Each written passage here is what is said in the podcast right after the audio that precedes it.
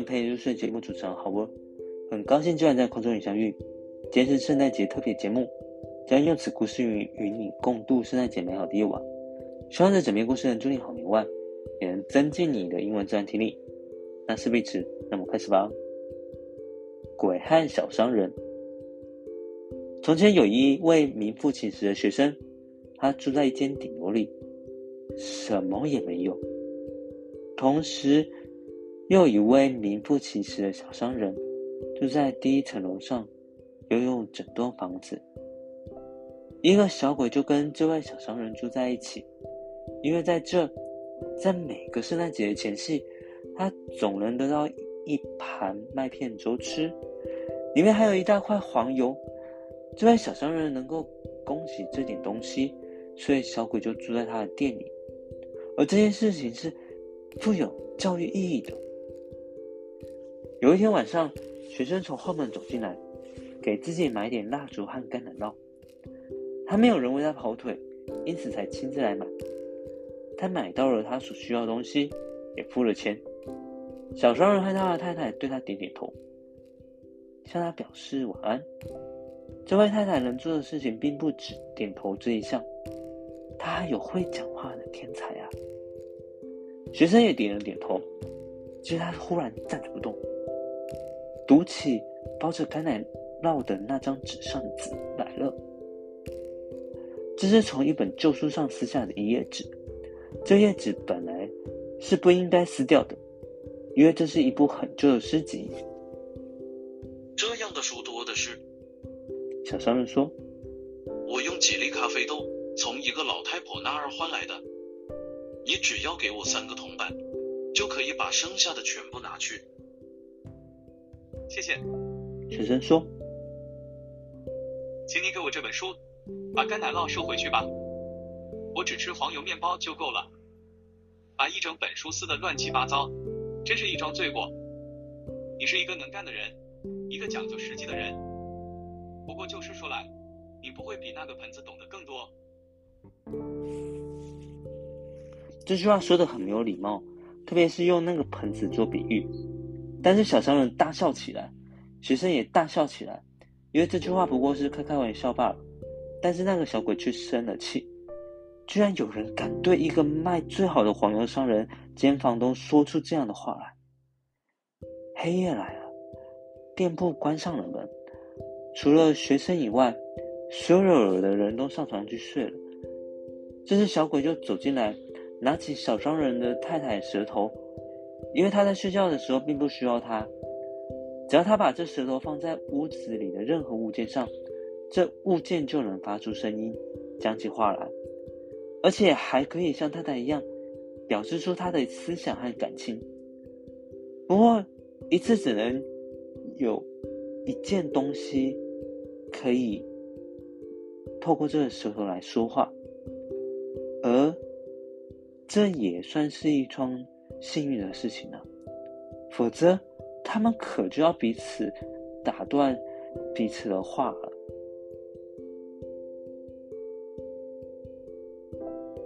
小鬼把舌头放在那个装报纸的盆里。有人说你不懂得是什么东西？他问：“这是真的吗？”我当然懂得，盘子说：“诗是一种印在报纸上补白的东西，可以随便剪掉不要。我相信我身体里的诗要比那个学生多得多，但是对小商人说来，我不过是一个没有价值的盆子罢了。”于是小鬼再把石头放在一个咖啡膜上，哎呦，咖啡膜简直成了一个话匣子啊！于是他又把石头放在一个黄油桶上，然后又放到钱夹子上。他们意见都跟盆子意见一样，而多数人意见是必须做重的。好吧，我要把这意见告诉那个学生。于是小鬼就静悄悄的从一个后楼梯走上学生所住的那间顶楼，房里还点着蜡烛。小鬼从门锁孔里朝里面偷看。他瞧见学生正在读他从楼下拿上去的那本破书呢。但是这房间里是多么亮啊！那本书里冒出一根亮晶晶的光柱，它扩大成为一根树干，变成了一株大树。它长得非常高，而且它的枝芽还在学生的头上向四面伸展开来。每片叶子都很新鲜，每一朵花都是一个美女的面孔，脸上眼睛有的乌黑发亮，有的蓝得分外晶莹。每个果子都是一颗明亮的心。此外，房里还有美妙的歌声和音乐。唉，这样华丽的景象是小鬼从没有想到过的，更谈不上看见过或听到过。他垫着脚尖站在那，望了又望，直到房里的光灭掉为止。学生把灯吹熄，上床睡觉去了。但是小鬼仍旧站在那，因为音乐还没有停止，声音既柔和又美丽。对于躺着休息的学生说来，它真算的是一支美妙的催眠曲啊！这真是美丽极了，小伟说：“这真是出我的想象之外，我倒想跟这学生住在一起。”其实他很有理智的考虑一下。叹了一口气，唉，这学生可能要煮给我吃，所以他仍然走下楼来，回到那个小商人家里去了。他回来的正是时候，因为那个盆子几乎把太太的舌头用烂了。他已经把身子这一面所装的东西全都讲完了，现在他正打算翻转身来，把另一面再讲一次。正在这时候。小鬼来到，把这舌头拿走，还给了太太。不过从这时候起，整个的店从钱夹一直到木材，都随身附和喷子。他们尊敬他，五体投地的佩服他。弄得后来店老板晚间在报纸上读到艺术和戏剧批评文章时，他们都相信这是喷子的意见。但是小鬼再也没有办法安安静静的坐着。听他们卖弄智慧和学问了，不成，只要顶流上有灯光射出来，他就觉得这些光线好像就是毛鼠，硬要把它拉上去，他不得不爬上去，把眼睛贴在那个小钥匙孔朝里面望去，他心中起了一种豪迈的感觉，就像我们站在波涛汹涌。正受暴风雨袭击的大海旁边一样，他不禁凄然泪下。他自己也不知道他为什么要流眼泪，不过他在流泪的时候却有一种幸福的感觉。跟学生一起住在那棵树下，该是多么幸福啊！然而这是做不到的事情。他能在小宫里看一下也就很满足了。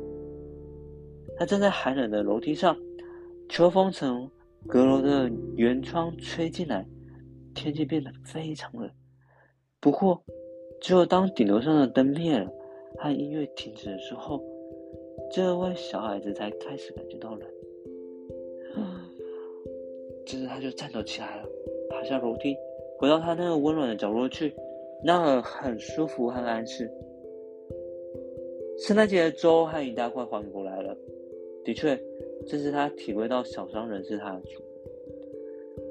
不过半夜时候，小鬼被窗扇上一阵可怕的敲击声惊醒，外面有人在大叫：“起火了！起火了！起火了！”守夜人在吹号角，因为发生了火灾，整条街上都是一片火焰。火是在自己家里烧起来，还是在隔壁房里烧起来呢？究竟是在什么地方烧起来了？大家都陷入恐怖中。小商人太太也弄糊涂了，连忙扯下额头上的金耳环，塞进衣袋，以为这样总算救出了一点东西。小商人则忙着去找他的股票，女佣人跑去找他的黑貂披风，因为他没有钱钱再买这样一件衣服。每个人都想救出自己最好的东西，小鬼当然也是这样，他。快步就跑到楼上，一直跑进学生的房里。学生正泰然自若的站在一个开着的窗子面前，眺望着对面那栋房子里的火焰。小鬼把放在桌上那本奇书抢过来，塞进自己的小红包里，同时用双手捧着帽子。现在这一家最好的宝物总算救出来了，所以他就赶快逃走，一直跑到屋顶上，跑到烟囱上去。他坐在那，对面那栋房子的火光照着他，他双手抱着那顶藏有宝贝的帽子。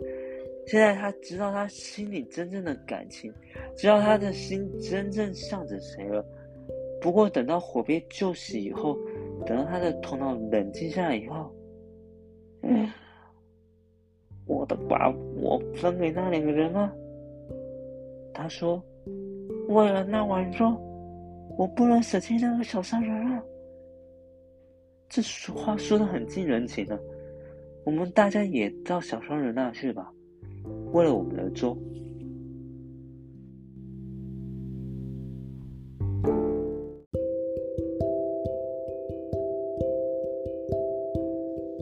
The Goblin and The huckster.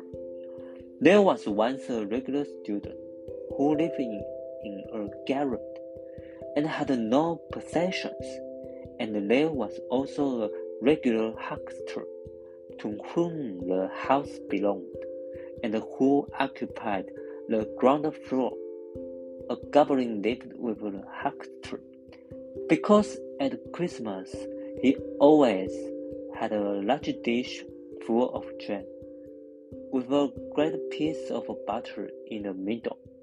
The huckster could afford this, and therefore the goblin remained with the huckster, which was very kind of him. One evening, the student came into the shop through the back door to buy candles and cheese for himself. He had no one to send, and therefore he came himself. He obtained what he wished, and then the huckster and his wife nodded good evening to him. And she was a woman who could do more than merely know for she had usually planned to say for herself.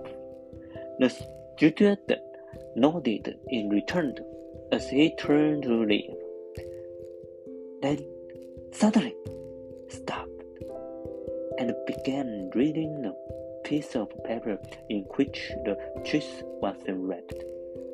It was a leaf torn out of an old book, a book that ought not to have been torn up, for it was full of poetry.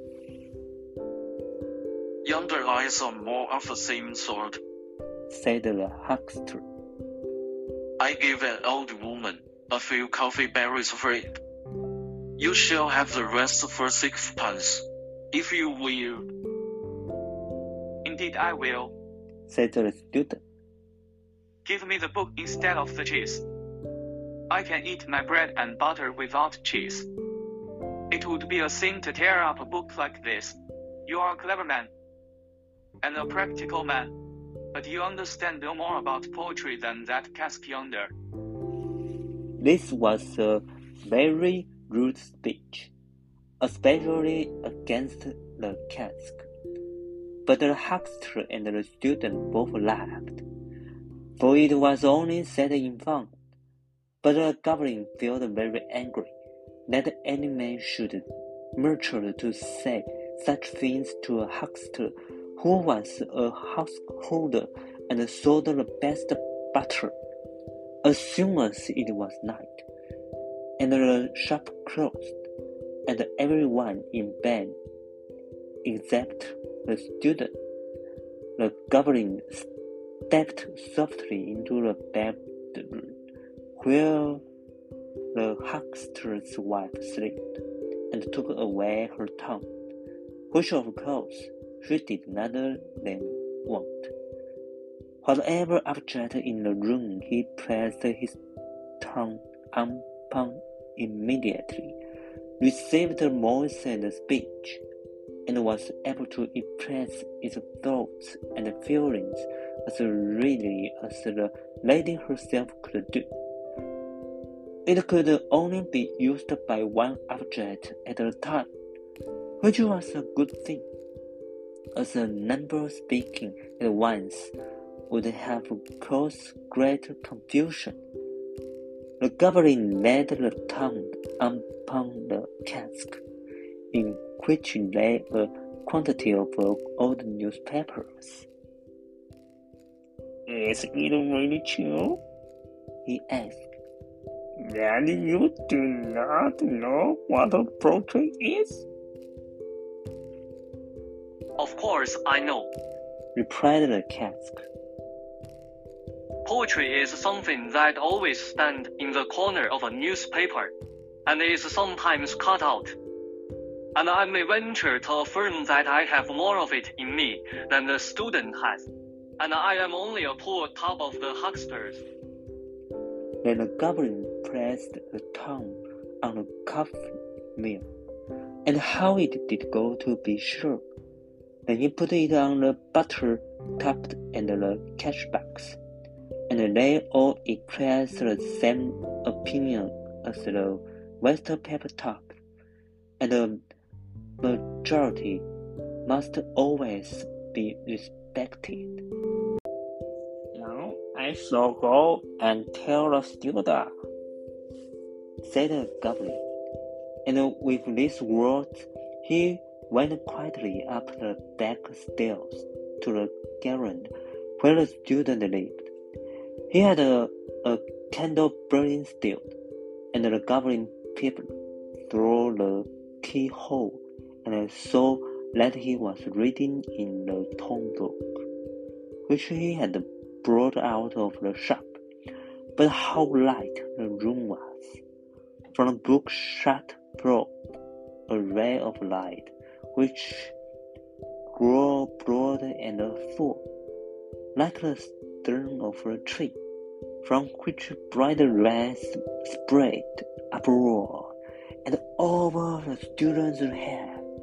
Each leaf was fresh, and each flower was like a, a beautiful female head, some with dark and sparkling eyes, and others with eyes that were wonderfully blue and clear.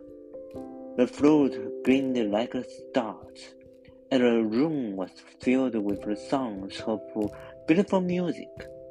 The little goblin had never imagined, much less seen or heard of, any sight so glorious as this. He stood still on tiptoe, peeping in, till the light went out in the garret. The student no doubt had blown out his candle and gone to bed. But the little goblin remained, standing there nevertheless,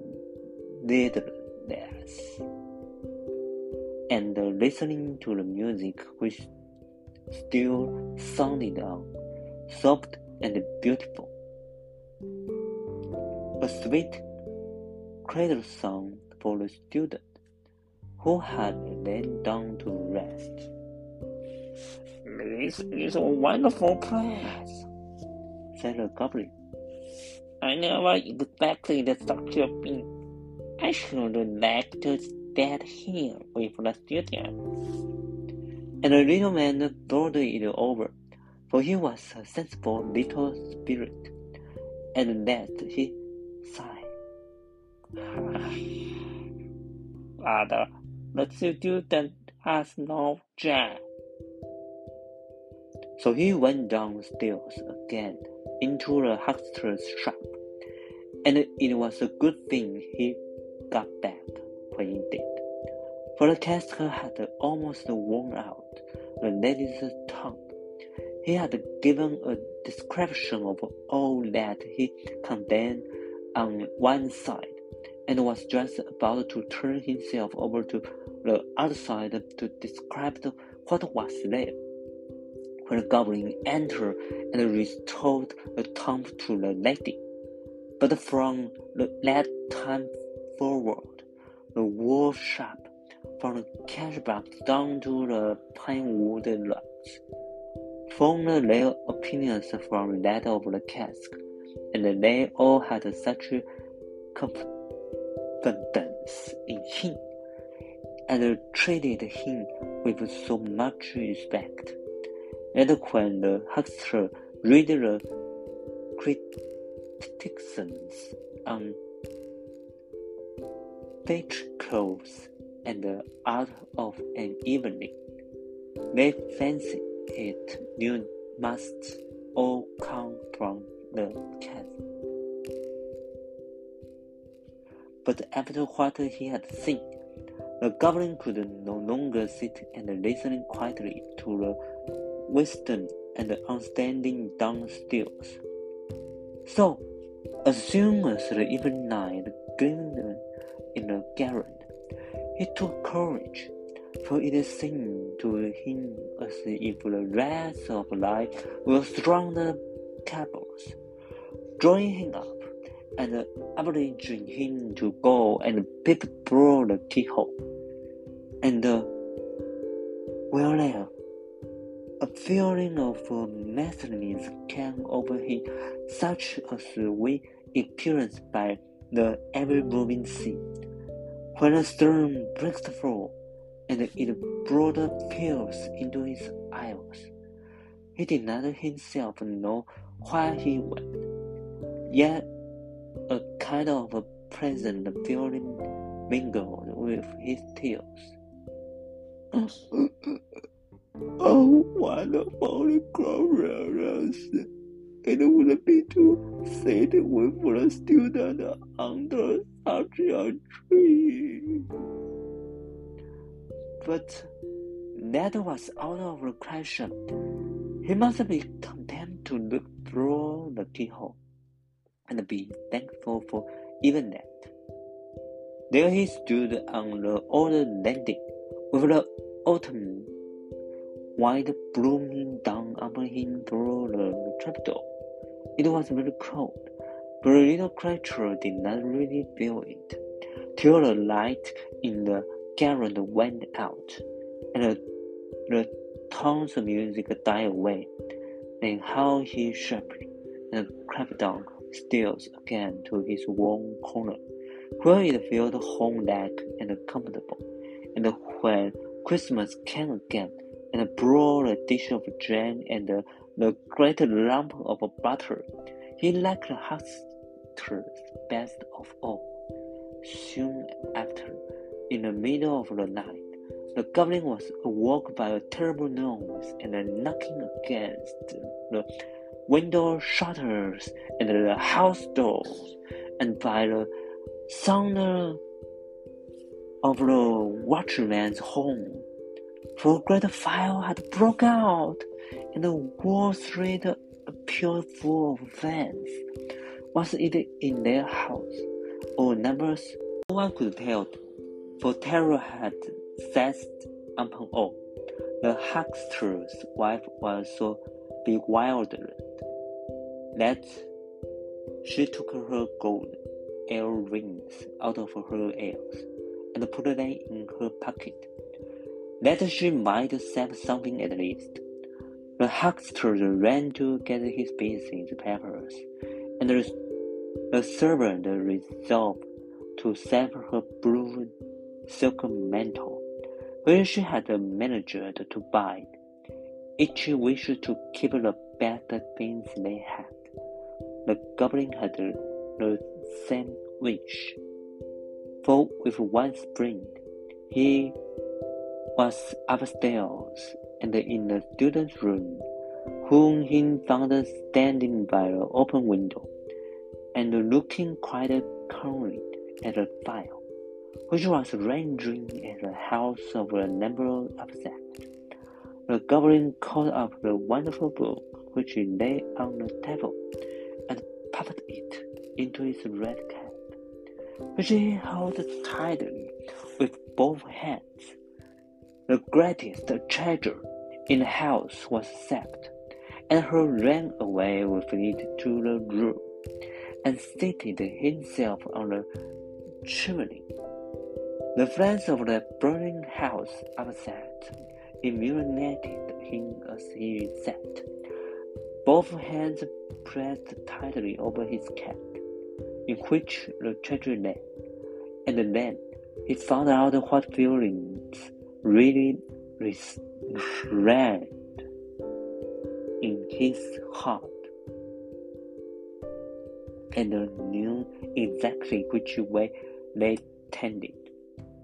And yet, when the fire was extinguished, and the goblin again began to reflect, he hesitated and said at last,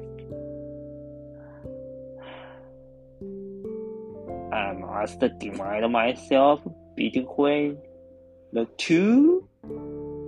Oh, I can't quite give up the huckster because of the jam. And this is a representation of human nature. We are like the goblin. We'll go to visit the huckster because of the jam.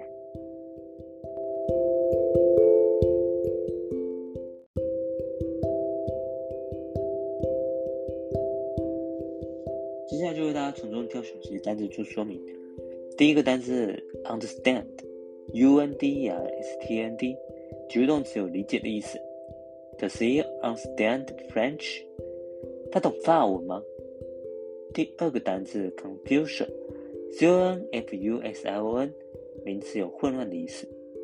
He can avoid confusion by speaking clearly。他可以说得清楚些，以避免误解。最后一个单词是 affirm，A F F I R N，主动词有证实的意思。John was affirmed as a candidate。约翰被证实为候选人。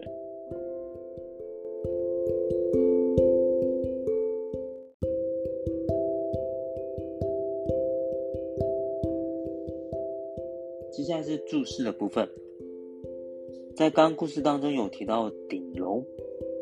而这顶楼就是指说屋顶下的一层楼，在欧洲的建筑物中，它一般用来堆破烂的东西，只有穷人或穷学生才会住在顶楼里。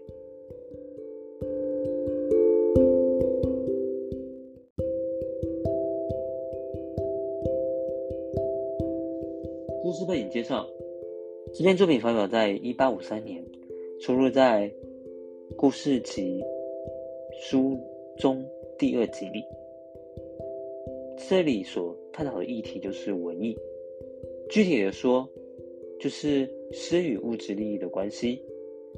小伟从书封里偷看到那个学生正在读的那本破书，也就是诗集。从那诗集中长出了青枝绿叶的树，开出了花朵，每朵花儿都是一个美女的面孔，脸上的眼睛有的乌黑发亮。有的蓝的分外晶莹，而小鬼看到这个，心里就想：哇，这情景真是美妙极了。而他真的很想要跟学生住在一起呢。可是回到现实中来，他想到他住在楼底下那个小商人的屋子里，他不仅……可以有饭吃，而且那小商人也可以满足他的基本需求，而那穷先生他可没有这种能力可以给他他所想要的东西，所以那个小鬼为了那碗粥，所以他最后就选择了那个小商人。而故事的结论，就是要告诉我们说，这个选择是我们一般人都会做出的选择。可是，往往这个选择有可能是错的。